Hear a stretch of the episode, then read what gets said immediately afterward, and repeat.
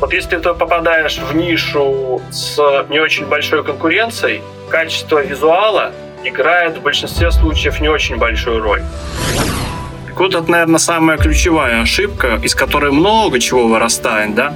Marketplace работает в своих интересах.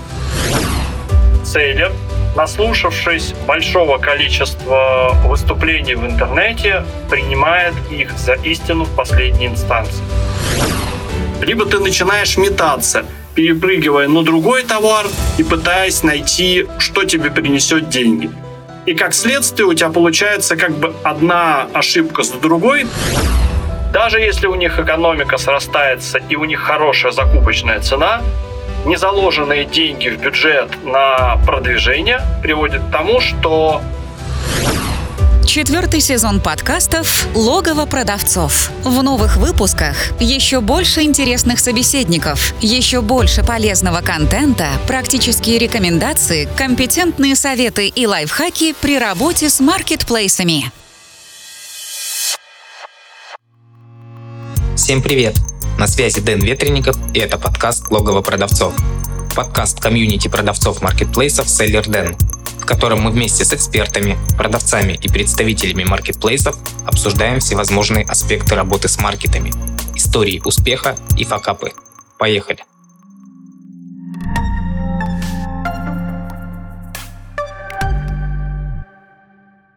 Сегодня в гостях у меня Игорь. Игорь, привет. Добрый день. Обычно я прошу гостя представиться, рассказать о себе, но в этот раз, наверное, мы отойдем от традиции и Игорь, если не возражаешь, я тебя представлю сам. Конечно. Итак, э, с Игорем мы познакомились чуть менее чем два года назад. Мы тогда запускали э, направление, новое направление у нас в компании SellerDen, вывод на маркетплейсы, и долго не могли найти руководителя. У нас было несколько неудачных попыток, потому что мы искали руководителя именно с опытом продаж на маркетплейсах. А это, как оказалось, не всегда залог успеха. Вот. Мы отчаялись немножко, и на пути нам встретился Игорь. У Игоря не было опыта именно в продажах на маркетплейсах, но был хороший опыт систематизации, настройки работы отдела. И в итоге, там, спустя почти два года, я считаю, что э, нам повезло, и у нас получилось выстроить хороший отдел, который системно, качественно работает и обслуживает наших клиентов, продавцов маркетплейсов. Все так, Игорь, или есть что-то, что можно добавить? Да нет, добавить, пожалуй, нечего, за исключением том, что действительно, когда заходил в компанию, я практически мало представлял себе, что такое маркетплейс, за исключением того, что я сам реально покупал регулярно на маркетплейсах. На этом мое знакомство с маркетплейсами ограничивалось. Да, но как показала история, да, и результаты, э, это не было ограничивающим фактором, да, в, э, ну, в твоей деятельности. Вот, и сегодня хочу поднять такую тему, поговорить с тобой о факапах, не об историях успеха наших клиентов, а именно о факапах, о неудачах, о том, э, с чем к нам приходят селлеры, какие ошибки они совершают, потому что чаще всего, я думаю, как раз к нам и приходят, ну, либо новички, которые только выходят на маркетплейсы, либо селлеры, которые думали, что все легко, все классно, но на чем-то обожглись и поняли, что им не хватает какой-то поддержки профессионалов. И давай с тобой а, об этом поговорим. Вот Тут два момента, да, если говорить о факапах, которые случаются в продажах и у сейлеров, да и у нас самих, что греха таить, мы тоже периодически факапим. Вот. В первую очередь, э, если говорить о том, что, наверное, больше всего влияет на факапы, это для новых сейлеров, для молодых, которые вообще не занимались нигде продажами, это неправильные установки в мышлении. Очень часто можно допускать ситуацию, когда мы видим, когда приходят люди и говорят, что marketplace мне должен помочь зарабатывать деньги. Так вот, это, наверное, самая ключевая ошибка, из которой много чего вырастает, да?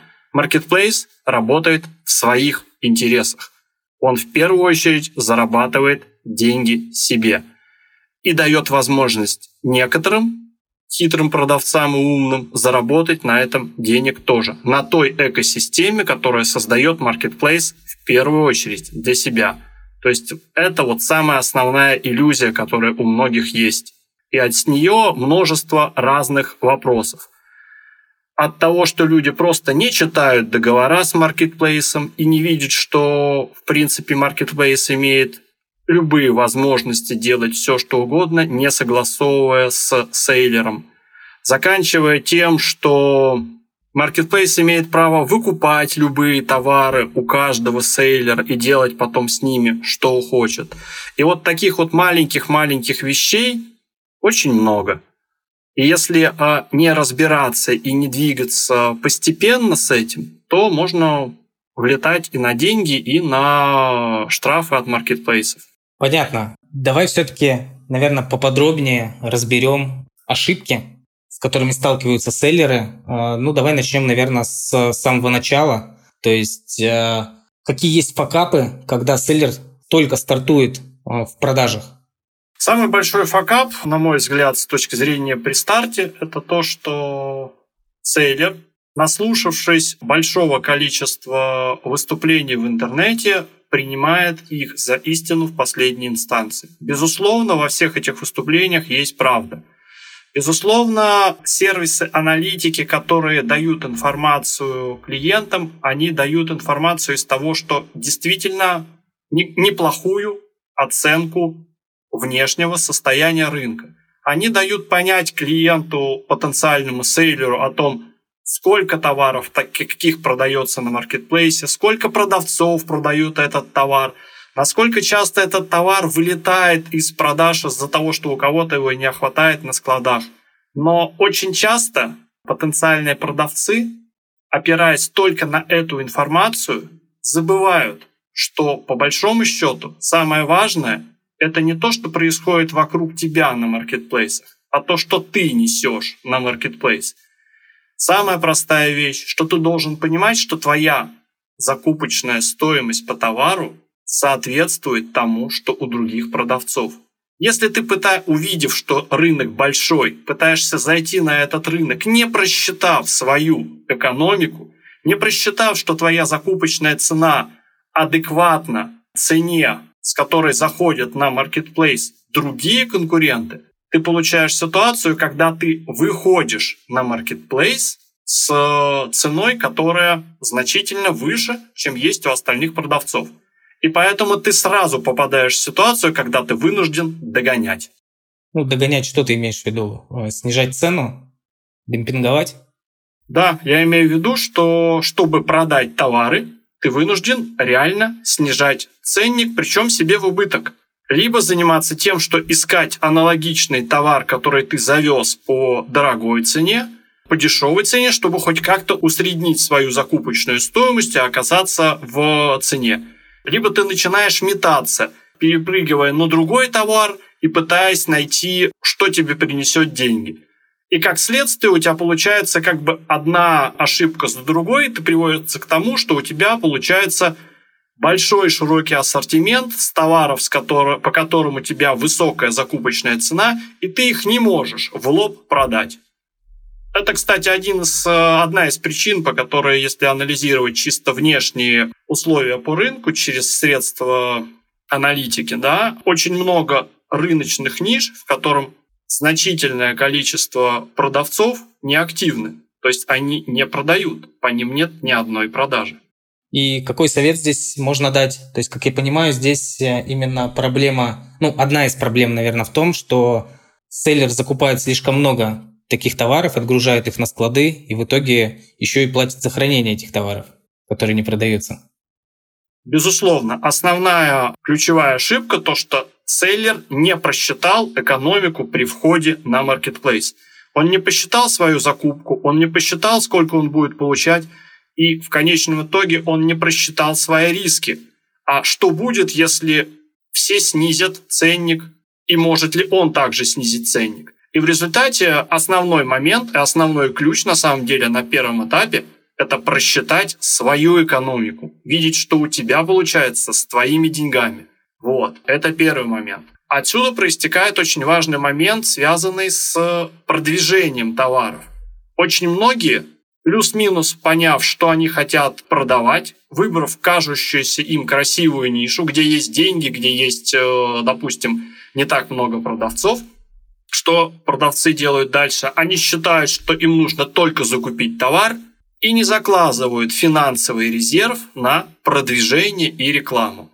В результате, даже если у них экономика срастается и у них хорошая закупочная цена, незаложенные деньги в бюджет на продвижение приводят к тому, что даже с хорошим товаром, без отсутствия а, рекламы, продавец не может эффективно стартовать.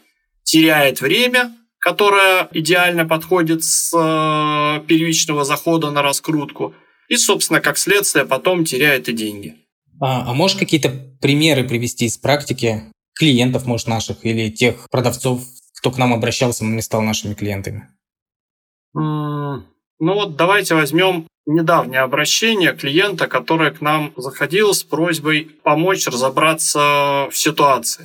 Сразу скажу, что несмотря на то, что вот по разговору человек был очень симпатичен, и мы понимали, что у него происходит, да, мы не взялись ему дальше помогать, потому что условия его захода на маркетплейс были, на мой взгляд, катастрофическими.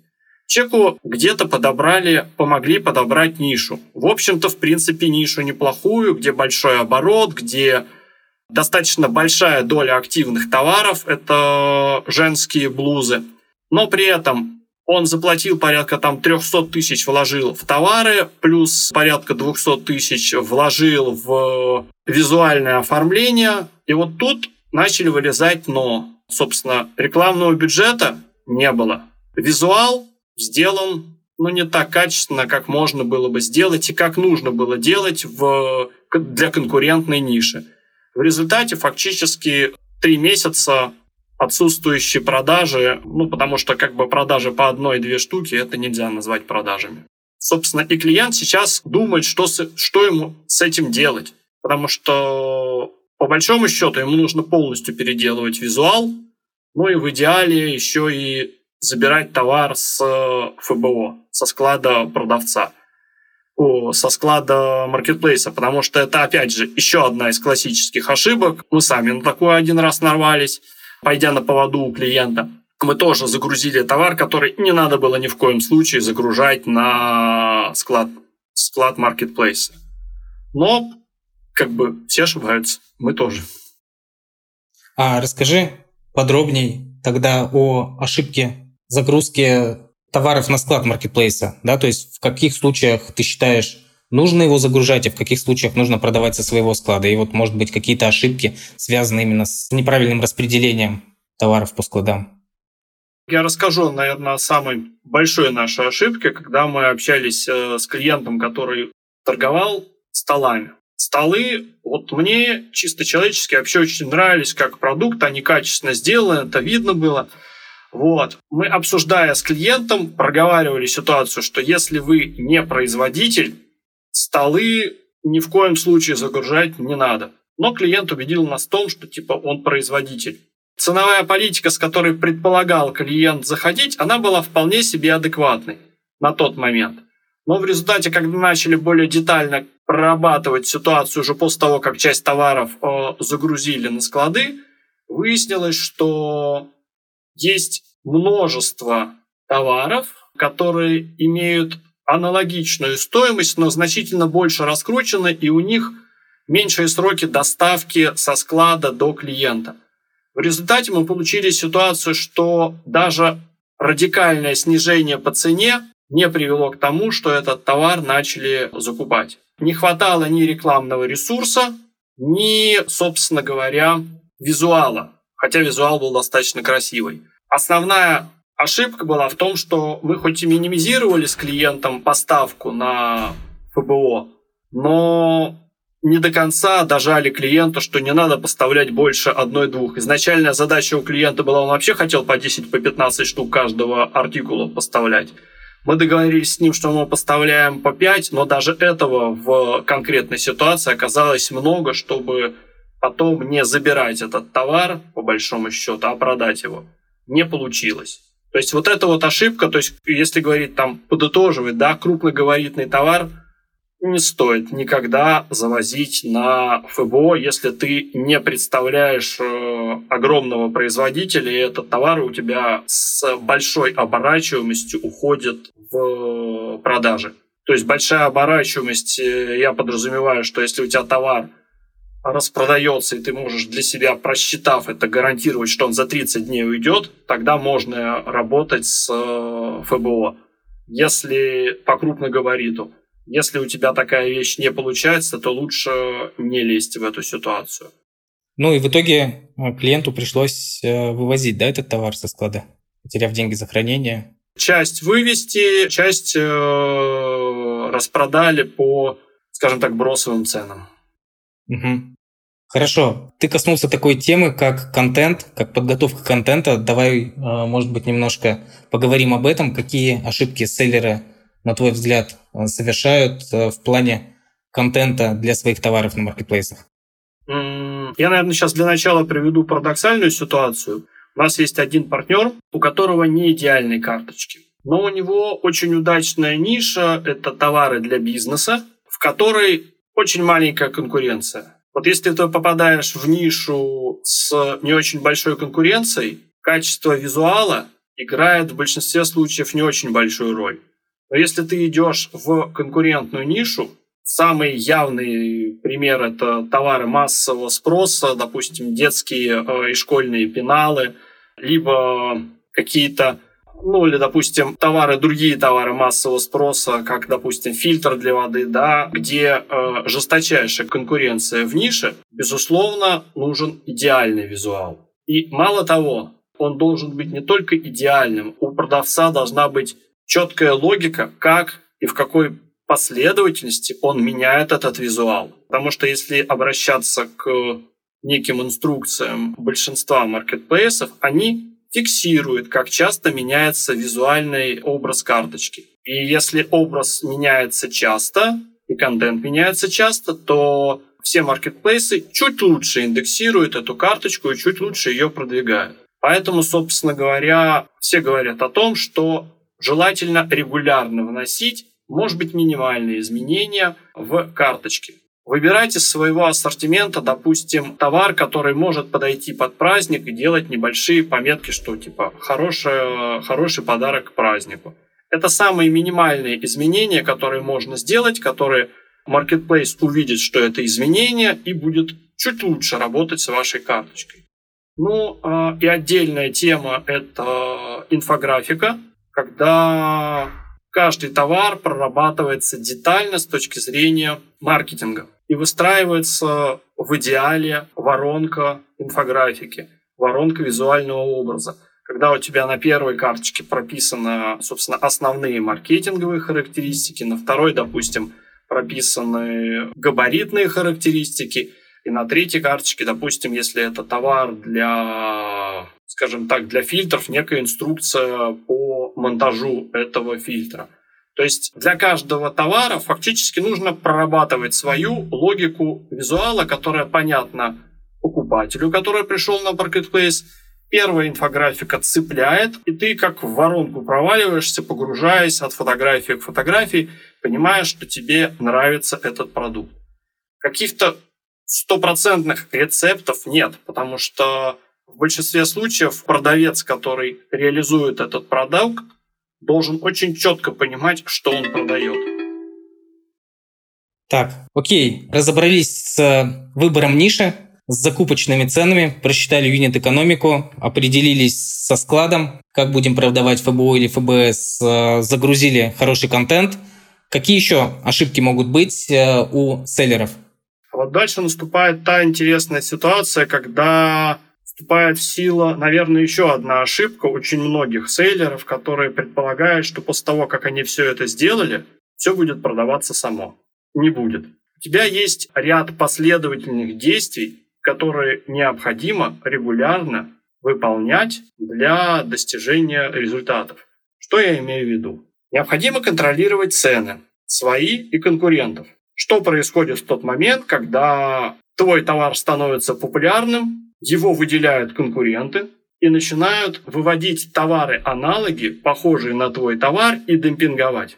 Это нужно мониторить, нужно отсматривать, нужно мониторить своих конкурентов. Безусловно, когда мы работаем на маркетплейсе с товаром, нужно смотреть и оценивать, насколько эффективно будет вхождение в ту или иную акцию маркетплейса. Каждый из маркетплейсов делает свою логику, поэтому, собственно, на всех трех маркетплейсах, если кто-то торгует, он должен внимательно смотреть, а что происходит, а как оценивает маркетплейс эту акцию, с какой скидкой идет, и считать, опять же, юнит-экономику, чтобы не попасть в минус по участию в акции.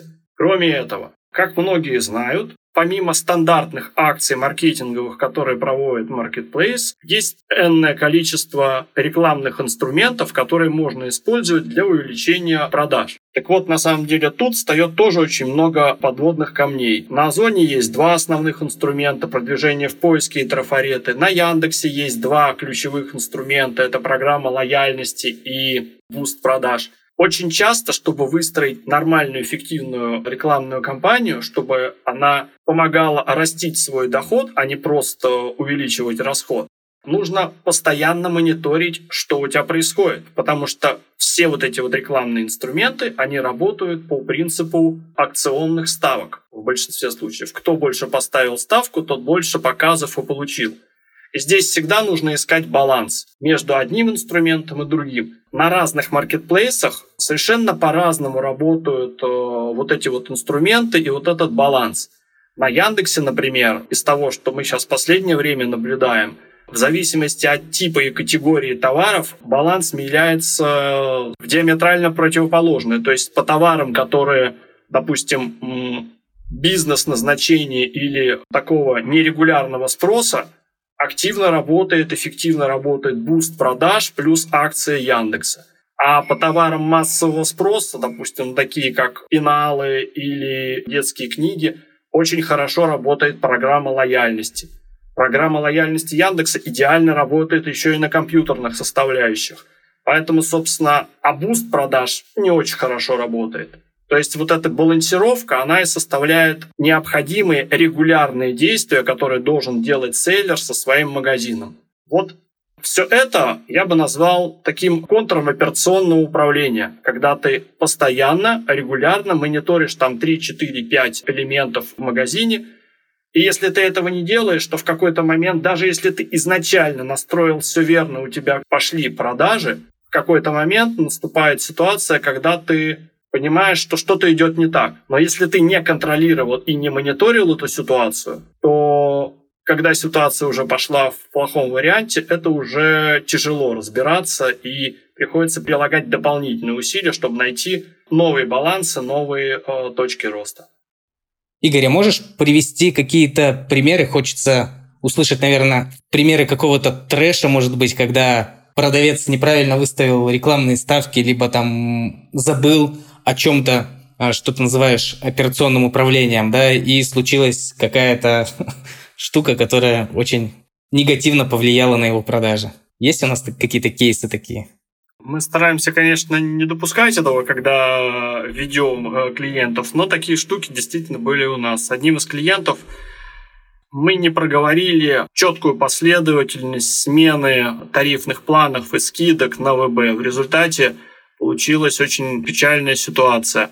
Сначала поменяли стоимость товара, а потом поменяли скидку. Хотя должно было быть э, все наоборот. В результате получилось так, что товар был на две трети распродан по дешевой цене.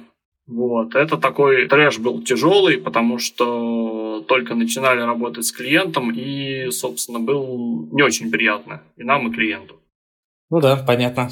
Это вот э, явная ситуация, да. Еще с точки зрения операционки было пару моментов, когда ты анализируешь продажи клиента по регионам и переоцениваешь продающую силу в каком-то регионе и загоняешь туда много товара.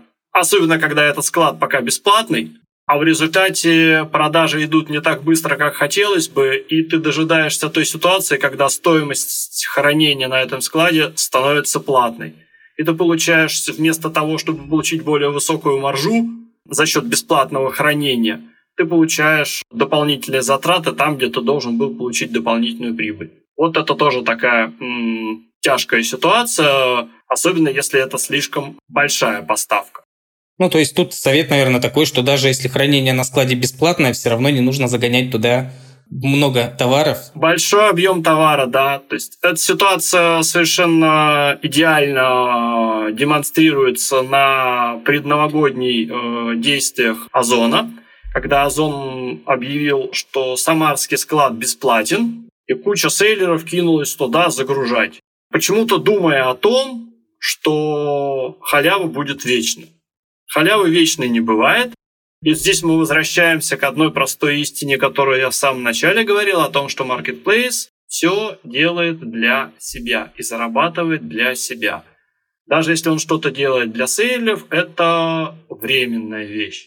Ну и понятно, что вот уже в этом году произошло ожидаемое событие. Озон ввел плату за хранение на самарском складе. Собственно, поэтому те, кто излишне много подумав, что типа халява будет вечной, закинул на самарский склад, получили платное хранение. Да, да, печально. Поэтому, собственно говоря, нужно всегда очень разумно подходить к планированию своих действий. И, в принципе, не обвинять маркетплейсы в том, что они преследуют свою выгоду, потому что это просто бизнес. Каждый преследует свои интересы. Продавцы преследуют свои интересы, и это на самом деле тоже очень интересный момент, потому что очень хорошо, что у нас есть три разных маркетплейса. Каждый из них в разный момент дает очень интересные возможности для сейлеров. Если брать текущую ситуацию, то у Яндекса есть очень интересные и привлекательные условия для товаров с не очень большой стоимостью в районе 400-500 рублей. И эту возможность большинство, в принципе, не знает.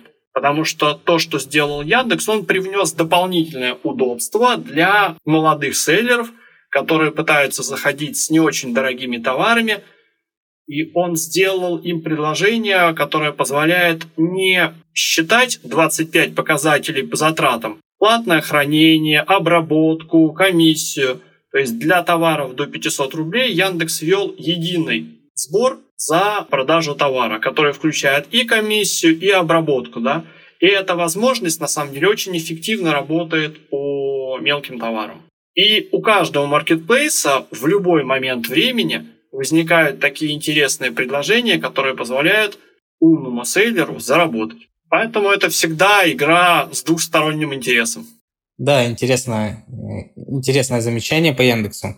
Игорь, смотри, а, рано или поздно у большинства селлеров, наверное, возникает потребность в обновлении ассортимента, в углублении его, либо в расширении. Давай поговорим об ошибках, которые совершают селлеры именно при работе с товарным ассортиментом. Есть ли здесь какие-то ошибки, которые ты можешь обозначить?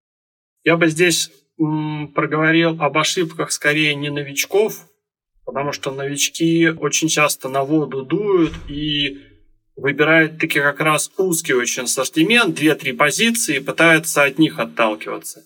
Здесь очень часто возникают скорее как бы не столько ошибки, а сколько перенос своего опыта онлайновского, офлайновского у продавцов, которые продают, собственно, имеют, допустим, свои сети магазинов и так далее, да.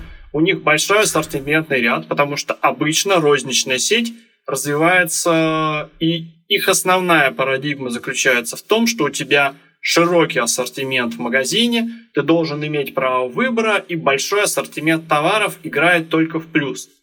В онлайне, и поэтому эти сейлеры, у которых есть опыт работы с розницей, со своей, они пытаются перенести свой зачастую успешный опыт в онлайн. И тут их поджидает некое удивление, потому что, заведя широкий ассортимент, они понимают, что что-то продается, что-то не продается, что-то превращается полностью в залежалый товар и не работает на общую выручку, а скорее работает как тормоз. Поэтому, собственно говоря, когда к нам приходят продавцы с широким ассортиментным рядом, имеющие опыт в своей как бы создания своего бизнеса в офлайне с э, сетками магазинов и говорит, что вот у нас ассортимент есть там 3000 товаров. Первая вещь, с которой мы начинаем, мы говорим, давайте попытаемся сузить ваш ассортимент хотя бы с ваших там 4-5 тысяч СКУ хотя бы до 100, чтобы потом с этим начинать тестировать. Потому что когда ты заходишь с огромным ассортиментным рядом, не имея средств автоматизации, как правило, ни по заливке цен, ни по заливке контента, у тебя это превращается в, ну, очень часто просто в кладбище товаров. Они как бы есть, но они ни тебе не приносят плюса, ни клиенту. А в особенности, если ты еще и сходу большую эту матрицу закинул на склад э, маркетплейса, то это еще и приносит тебе прямой убыток. Поэтому, собственно, основная ошибка в этой ситуации – это попытка идти с большим ассортиментным рядом на marketplace. И при этом, собственно после этого возникает ключевая задача, а как же вывести это все с маркетплейса? До недавнего момента, допустим, Wildberries вообще не позволял ввозить товар. Закинув товар на Wildberries, тебе приходилось делать все, что угодно, чтобы его распродать потому что забрать ты его не имел возможности. Сейчас, благо, это появилась функция практически у всех маркетплейсов, поэтому стало немножко легче. Вот. Следующий момент, связанный с ассортиментом, он скорее характерен уже для селлеров, которые зашли на маркетплейс, начали продавать, начали успешно продавать. И вот в этот момент происходит одна интересная вещь. У них начинает падать спрос по товару, с которым они сделали хорошую выручку, хорошие продажи, и они проваливаются в яму. Проваливаются в яму по одной простой причине, что они не производили своевременно тестирование нового товара и не производили вывод этого товара на маркетплейс. То есть, если бы у них была модель, связанная с тем, что у нас 10 товаров в обороте, по которым мы получаем прибыль, и при этом, условно говоря, 2-3 товара мы каждый месяц регулярно тестируем, понимаем, будут ли они такими же движками, как предыдущие, провала бы не произошло. Но опять же, да, это не все продавцы идут таким путем. Все идут путем проб и ошибок, зачастую продавая хороший товар, потом понимая, что он вышел в тираж, больше не продается, и люди начинают искать новый товар. При этом у них всегда возникает перерыв и в притоке денег и так далее. Поэтому, собственно, наша рекомендация очень простая. Да, найдя хороший товар, в безусловном порядке нужно тестировать и заводить новые товарные позиции, чтобы их протестировать и понять, что делать дальше. Ну и, опять же, как отче наш, нужно понимать, что весь ассортимент в твоем магазине должен делиться на две части. Основная часть должна быть это товар повседневного спроса, который продается ежедневно из э, зимы в осень, круглогодично, и этот товар будет давать тебе постоянный, регулярный доход. И при этом какая-то часть товара должна носить сезонный либо предпраздничный характер – про хайп не говорю, это отдельная тема. А вот э, предпраздничные товары можно и нужно планировать. И планировать выход с ними. При этом по праздничному товару или, скажем так, сезонному, нужно очень четко понимать, что заводить его нужно за месяц до сезона и в идеале заканчивать его продажи за месяц до окончания сезона.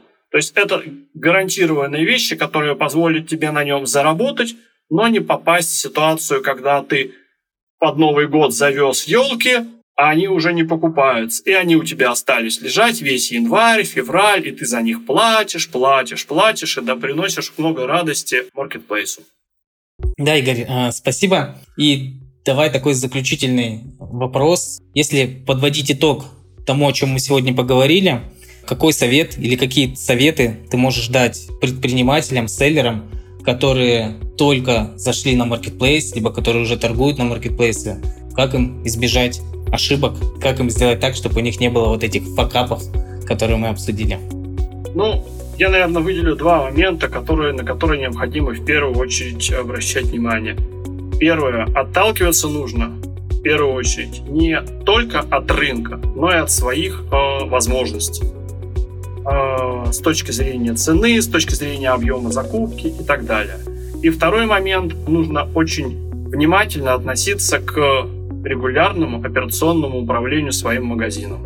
Вот эти две вещи, пожалуй, они наиболее важные. Что первое говорит о том, что опираться нужно на свои оценки и на свои возможности.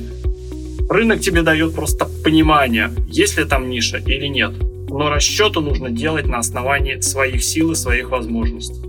И второй момент, да, то, что магазин ни в коем случае нельзя бросать на волю стихии рынка.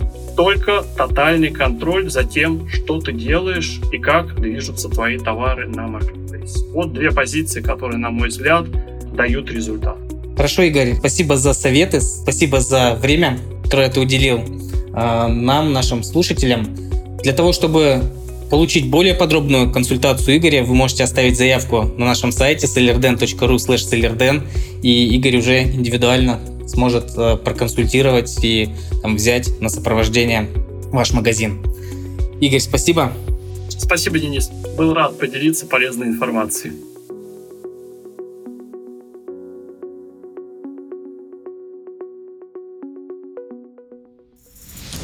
Чтобы не пропустить следующий выпуск, подписывайся на подкаст, ставь лайк и заходи на сайт логово продавцов sellerden.ru sellerden.ru